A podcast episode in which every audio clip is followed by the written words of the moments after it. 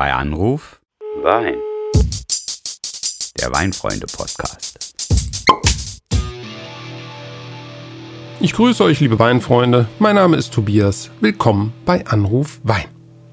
Neben den zahlreichen E-Mails, die unseren Podcast mittlerweile erreichen, schauen sich Michael und ich natürlich noch anderswo nach Inspiration für neue Podcast-Folgen um. Zum Beispiel in der Rubrik Frag die Weinfreunde auf weinfreunde.de. Und dort ist uns etwas sehr Interessantes aufgefallen. Es werden nämlich immer wieder Fragen gestellt, die etwas mit dem Zuckergehalt im Wein zu tun haben. Also beispielsweise, wann ist ein Wein eigentlich trocken? Oder was bedeutet die Bezeichnung Feinherb?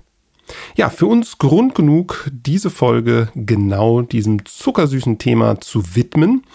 Denn es ist in gewisser Weise ja auch wirkliche Grundlagenforschung in Sachen Wein. Also, bleibt mal dran, ich rufe den mal an.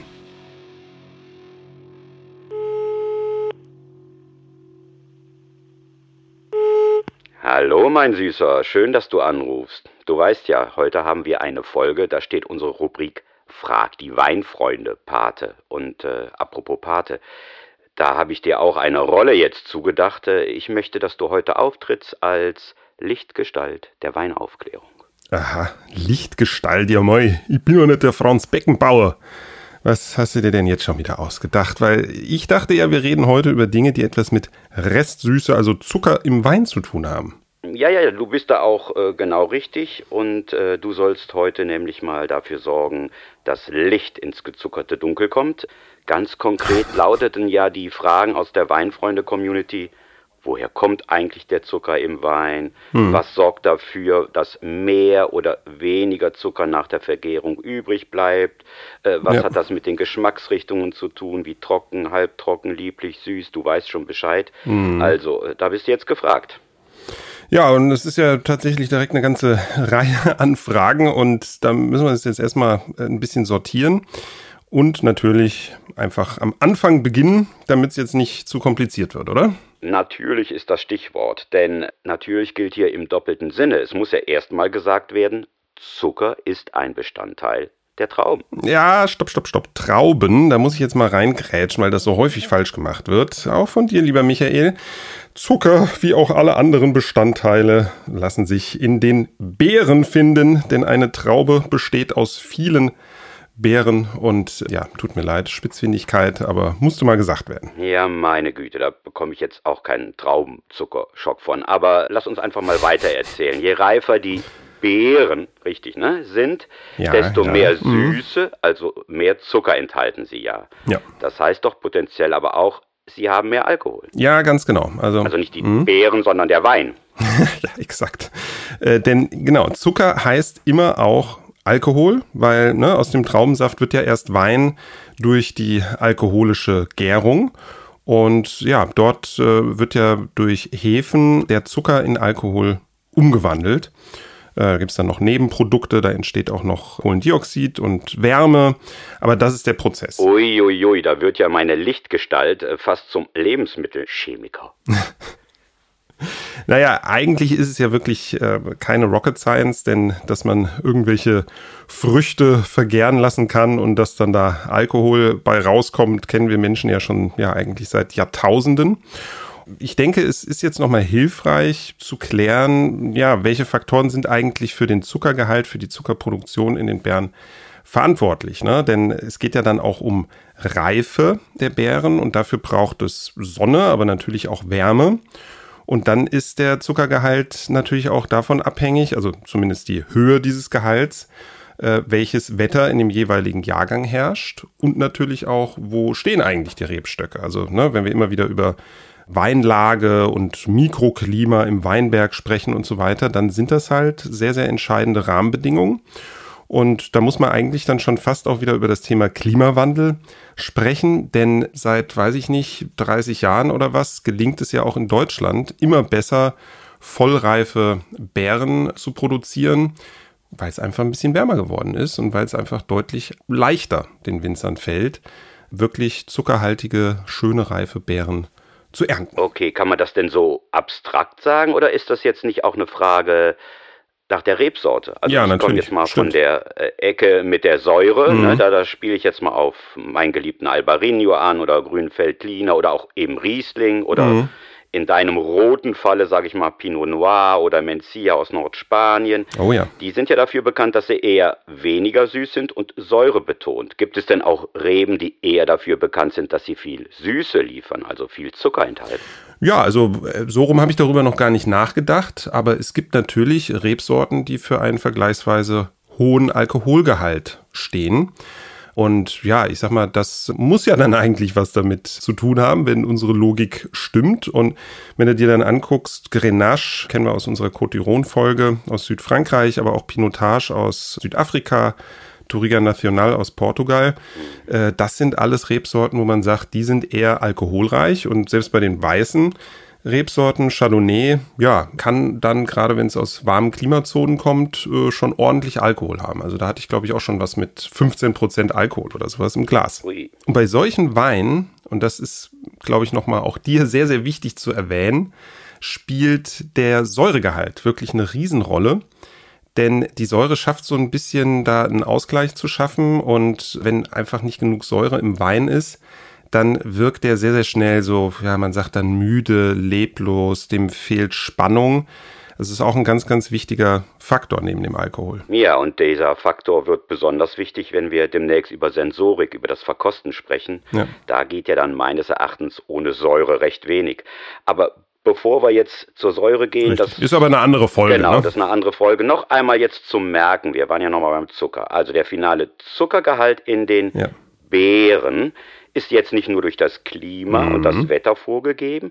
Der Winzer hat ja auch Einfluss darauf. Auch egal jetzt welche Rebsorte das ist, das haben wir ja schon gelernt. Allein dadurch, dass er entscheidet, wann die Trauben, darf ich jetzt glaube ich wieder sagen, wann die Trauben gelesen werden. Denn damit bestimmt er ja auch, wie viel Zucker noch da ist, der in Alkohol vergehrt werden kann. Genau, und dann gibt es ja auch tatsächlich noch restsüße Weine, bei denen einfach der Zucker nicht komplett vergoren wird. Der Winzer hat dann die Möglichkeit, diesen Gärprozess auch einfach zu stoppen. Das passiert heutzutage eigentlich immer durch das Herunterkühlen des gärenden Mosts. Dann hören die Hefen auf, den Zucker zu fressen und Alkohol zu produzieren. Und ja, äh, der Punkt ist jetzt natürlich nochmal ganz, ganz wichtig. Der Winzer kann den Lesezeitpunkt bestimmen. Und da wird es durch Klimawandel und Co. tatsächlich auch immer schwieriger, einen Zeitpunkt zu finden, wo dann am Ende die Weine nicht zu alkoholreich sind. Ne? Also das heißt, gerade Rotweine, trockene Rotweine, die über 14 Prozent Alkohol haben, sind keine Seltenheit mehr, weil man möchte ja dann vielleicht den trockenen Rotwein haben in den allermeisten Fällen. Und damit der das auch wirklich wird, ja, entsteht einfach relativ viel Alkohol und vielleicht noch so eine Nerd-Sache am Rande. Einfach früher ernten ist dann halt eben auch nicht so wirklich die Antwort, denn die Kerne beispielsweise in den Beeren, die sind dann meistens noch nicht reif. Die sind dann bitter, man spricht dann auch davon, der Wein schmeckt irgendwie noch so ein bisschen grün.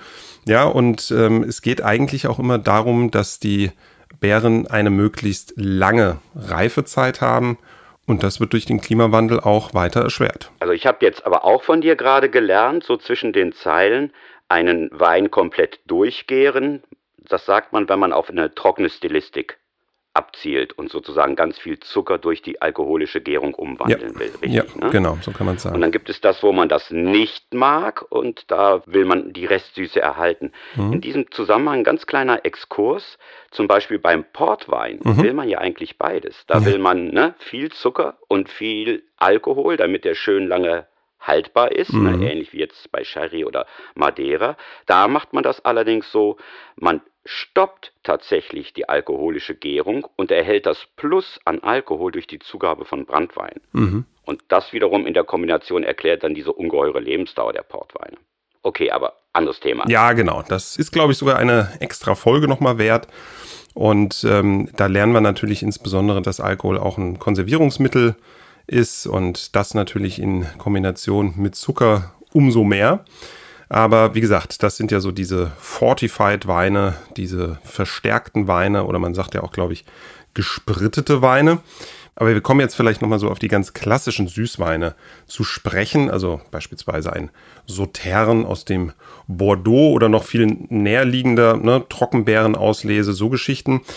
Die haben natürlich alle sehr, sehr viel Restsüße.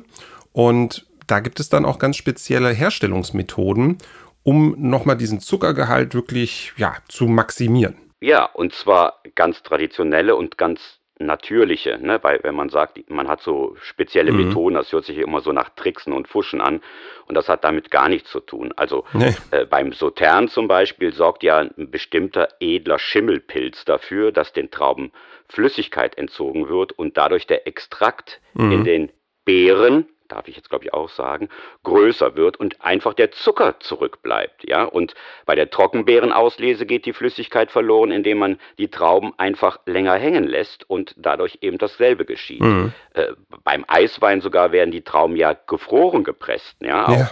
damit lässt man die Flüssigkeit außen vor und das sind alles ganz traditionelle und früher sehr sehr sehr beliebte Weine, die daraus entstehen. Ja, genau, Süßweine kommen ja so ein bisschen aus der Mode. Aber genau, das hast du gut erklärt. Es geht ja darum, ja, den Bären einfach Flüssigkeit zu entziehen. Da gibt es unterschiedliche Möglichkeiten. Und ich finde diesen, diesen Pilz, du hattest noch gar nicht verraten, wie er heißt, Botrytis, das finde ich schon ziemlich spannend, weil man denkt dann erstmal irgendwie so, uh, verschimmelte Beeren, das ist ja irgendwie jetzt auch nicht so lecker. Aber äh, ja, Wahnsinnsweine. Und ich glaube, bei sowas wie Trockenbeerenauslese oder so, da spielt teils Botrytis sogar auch noch eine Rolle. Ja, aber naja, wir müssen uns aber jetzt trotzdem, glaube ich, nochmal so einem Thema widmen. Oh, das habe ich lange auch irgendwie gar nicht verstanden. Nämlich Begriffe wie Mostgewicht und Öchsle. Das müssen wir hier zur Sprache bringen. Ja, äh, du machst eine Pause und forderst mich also auf. Ganz ehrlich, an der Stelle hatte ich jetzt eigentlich äh, mit, mit der Lichtgestalt gerechnet. Also bitte, lieber Weinlakai, trete noch einmal hervor und mach uns klug. Ja, ich wollte ja von dir auch eigentlich nur eine Bestätigung haben, dass wir das hier erwähnen müssen und erzähle dazu natürlich gerne etwas. Ja, wir fangen mit was Klugscheißermäßigem an. Öxle wird fälschlicherweise häufig mit Ö geschrieben. Es wird aber mit OE geschrieben, denn der Begriff kommt schlichtweg von einem Menschen, der heißt Christian Oechsle. Und der hat vor 200 Jahren eine Idee gehabt, nämlich das Gewicht der Trauben zu messen und mit der Dichte von Wasser zu vergleichen. Ja, einfach um eben zu wissen, was ist da an Extrakt, aber vor allem halt eben auch an Zucker drin. Das klingt jetzt erstmal so ein bisschen kompliziert. Wenn man es an einem Beispiel erklärt, wird es ganz einfach. Nämlich der Oechsle-Grad sagt nur, wie viel schwerer der Most im Vergleich zu normalem Wasser ist. Also das heißt, wenn ein Liter Most jetzt beispielsweise ein Gramm schwerer ist als ein Liter Wasser, hat dieser Most ein Grad Öchsle. Ja, und wie gerade schon gesagt, da nun vor allem der Zucker für diese Gewichtszunahme sorgt, ist das eine sehr, sehr gute Aussage über den Zuckergehalt und eben auch den Reifegrad der Beeren. Ja, das mit der Gewichtszunahme wegen Zucker, das kenne ich auch. Aber erst nochmal danke sehr für die, für die kenntnisreiche Ausführung. Lassen wir doch mal den gerne, Kollegen gerne. O.E. Oechsle hinter uns und richten wir mal den Blick auf das schöne, schwarz auf weiß geschriebene deutsche Weingesetz. Oh Denn dort spielt Zucker auch eine Rolle, zumindest in Deutschland. Allerdings. Denn der Restzuckergehalt des Weines ist das Kriterium schlechthin, um ihn einer bestimmten Kategorie zuzuordnen. Ich erinnere nochmal an die Zuschriften aus unserer schönen Frag die Weinfreunde-Rubrik. Da hieß es ja immer, was ist eigentlich jetzt ein lieblicher Wein? Was ist halbtrocken? Und Achtung, was ist feinherb? Ja, und das ist wirklich nochmal so ein Thema. Da ist Deutschland ja auch ja, so ein bisschen speziell. Denn nicht nur diese Unterteilung der Geschmacksrichtungen in trocken, halbtrocken, lieblich und so weiter hat ja damit zu tun. Nee, nee, nee, äh, auch wieder meine Säure. ja, genau. Aber bleiben wir jetzt erstmal beim Thema Zucker, denn der entscheidet ja nun mal darüber auch, ob ein Wein als trocken, halbtrocken, lieblich oder süß bezeichnet wird oder halt eben bezeichnet werden darf. Und so ein Begriff wie Feinherb, ja, der taucht beispielsweise im Weingesetz überhaupt nicht auf. Oh. Aber wir müssen jetzt mal so ein paar konkrete Zahlen nennen, Weiß nicht, ob man sich das jetzt wirklich merken möchte, aber ein trockener Wein im deutschsprachigen Raum darf höchstens 4 Gramm Restzucker pro Liter enthalten. Das heißt, da darf schon ein bisschen Zucker drin sein. Und zwar umso mehr, wenn dann deine geliebte Säure auch noch mit ins Spiel kommt. Das heißt, wenn die Säurewerte eines Weines relativ hoch sind, wir denken mal an Riesling, dann darf in diesem Wein auch mehr Zucker enthalten sein, schlichtweg, weil man sagt, ne, das wird dann auch so ein etwas harmonischer Gesamteindruck. Die Säure wird durch den Zucker so ein bisschen glatt gebügelt und ja, beispielsweise ist dann die aller, aller maximalste Grenze für Zucker 9 Gramm pro Liter und das eben auch nur, wenn maximal, und das hört sich jetzt wirklich seltsam an, maximal 2 Gramm weniger Säure enthalten ist. Äh, ja, da muss man irgendwie sich das Gehirn erstmal so ein bisschen auf links drehen, aber wieder konkretes Beispiel, bei 9 Gramm Restzucker pro Liter, also dieser Höchstgrenze, müssen 7 Gramm oder mehr Säure enthalten sein, sonst geht das nicht. Mein Gott, ich habe eigentlich gedacht, ein deutsches Gesetz, darauf ist Verlass, aber ganz ehrlich, äh, das ist ja doch relativ äh, kompliziert. Ja. Ne? Aber wir kommen nicht drum herum. Wir brauchen jetzt auch die Zahlen für halbtrocken und so. Ne? Dann leg doch bitte mal los. Ja, gut, genau. Halbtrocken, das Thema wird trocken, äh, wenn ich das weiter äh, mache. Aber genau, es setzt sich dann im Grunde genommen sofort. Ein halbtrockener Wein darf bis zu 12 Gramm Restzucker enthalten darf aber dann auch theoretisch sogar 18 Gramm haben, wenn halt eben der Säuregehalt entsprechend hoch ist. Und so geht das halt immer weiter. Und ich sag mal, sowas, was mehr als 45 Gramm Restzucker enthält, ist dann etwas, was auf dem Etikett mit der Bezeichnung süß gekennzeichnet werden muss. Also das hätte ich jetzt auch ohne Weingesetz wahrscheinlich zu benennen gewusst. Aber ich muss jetzt doch nochmal den Quälgeist spielen. Ich habe jetzt die schöne Vokabel Feinherb vermisst. Das ist ja eine Bezeichnung, die man immer öfter auf den Weinetiketten findet und eine Bezeichnung, wie du gesagt hast, die im Weingesetz gar nicht vorkommt. Genau. Da brauchen wir wieder deine Hilfe. Ja, also ich sag mal so, Feinherb äh, ist als Bezeichnung auf einer Weinflasche jetzt aber auch nicht wirklich verboten, ne? sonst würde es das ja nicht geben. Es ist aber eben auch nicht vom deutschen Weingesetz abgedeckt. Und für mich ist eigentlich Feinherb so der Versuch, diesen ja so ein bisschen aus der Mode gekommenen Begriff halbtrocken zu ersetzen. Ne? Und ähm, zum Zweiten wird der Begriff natürlich auch gerne für Weine genutzt, die sogar teilweise noch ein bisschen süßer sind. Aber wo der Winzer sagt, ja, da ist so viel Säure drin, man merkt dem Wein eigentlich gar nicht diese Süße an.